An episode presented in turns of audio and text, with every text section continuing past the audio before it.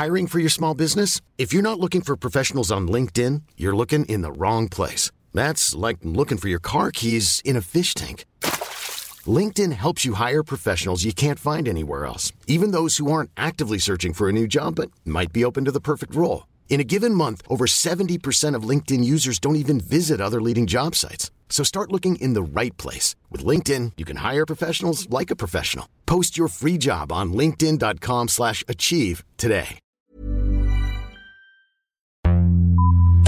Vox Polony.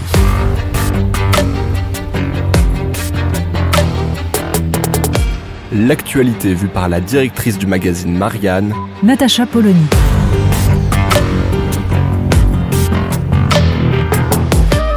Vox Polony. Il n'y a plus de saison. Les Français qui pestent contre ces trompes d'eau déversées sur leurs vacances ont-ils le cœur à se réjouir d'échapper à une canicule telle qu'ils en ont vécu ces dernières années? Songent-ils à ces quelques cent personnes mortes au Canada sous ce que nous avons appris à nommer un dôme de chaleur? 49,6 degrés. À cette température, les végétaux des zones tempérées meurent aussi sûrement que les humains. Et pendant ce temps, en Chine, en Allemagne, en Belgique, d'autres êtres humains sont emportés par les flots déchaînés. Les phénomènes météorologiques extrêmes sont-ils le signe visible et parfois paradoxal du dérèglement climatique? Il suffit en général de quelques jours de gel en hiver ou d'un été pourri pour que les professionnels du déni entonnent le refrain de Café du commerce sur l'air de qu'on vienne pas nous parler de réchauffement climatique. Mais en dehors des parades de plateaux de télé, quiconque regarde autour de lui comprend que les alertes se multiplient et que les bouleversements sont plus rapides que ne l'anticipaient les experts. Déjà, certaines zones du monde ne sont plus habitables. Dans le golfe Persique, au Pakistan, des endroits où la chaleur humide, impossible à supporter pour le corps humain contrairement à la chaleur sèche, atteint des niveaux jamais constatés. On peut être allergique à cette forme de jouissance malsaine des annonciateurs d'apocalypse, du même ordre que celle que nous percevons depuis un an et demi dans les discours nous promettant des centaines de milliers de morts et des vagues à répétition si nous ne nous enfermions pas ad vitam, sans pour autant nier l'évidence. Nous devons réinventer nos sociétés pour anticiper les changements à venir, autant que pour tenter de les limiter. Ce qui nous explique que la seule échelle d'action est internationale et que les questions écologiques signent le dépassement de l'État-nation, nous propose donc d'attendre l'hypothétique moment où des dirigeants mondiaux devenus philanthropes décideront par miracle de changer de modèle.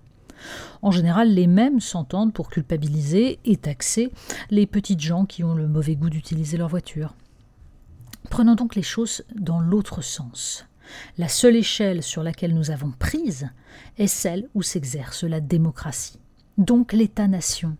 Même l'Union européenne, finalement lancée dans son Green Deal grandiloquent, a besoin de se faire tordre le bras pour enfin taxer les produits venus de pays où aucune norme environnementale n'est imposée.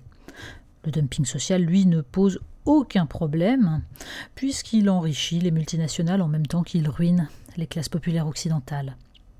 Ne croyons plus au lendemain qui chante, changeons la vie ici et maintenant, proclamait l'hymne du programme commun de la gauche en 1977, quand des, socialistes existaient encore. Eh bien, chiche.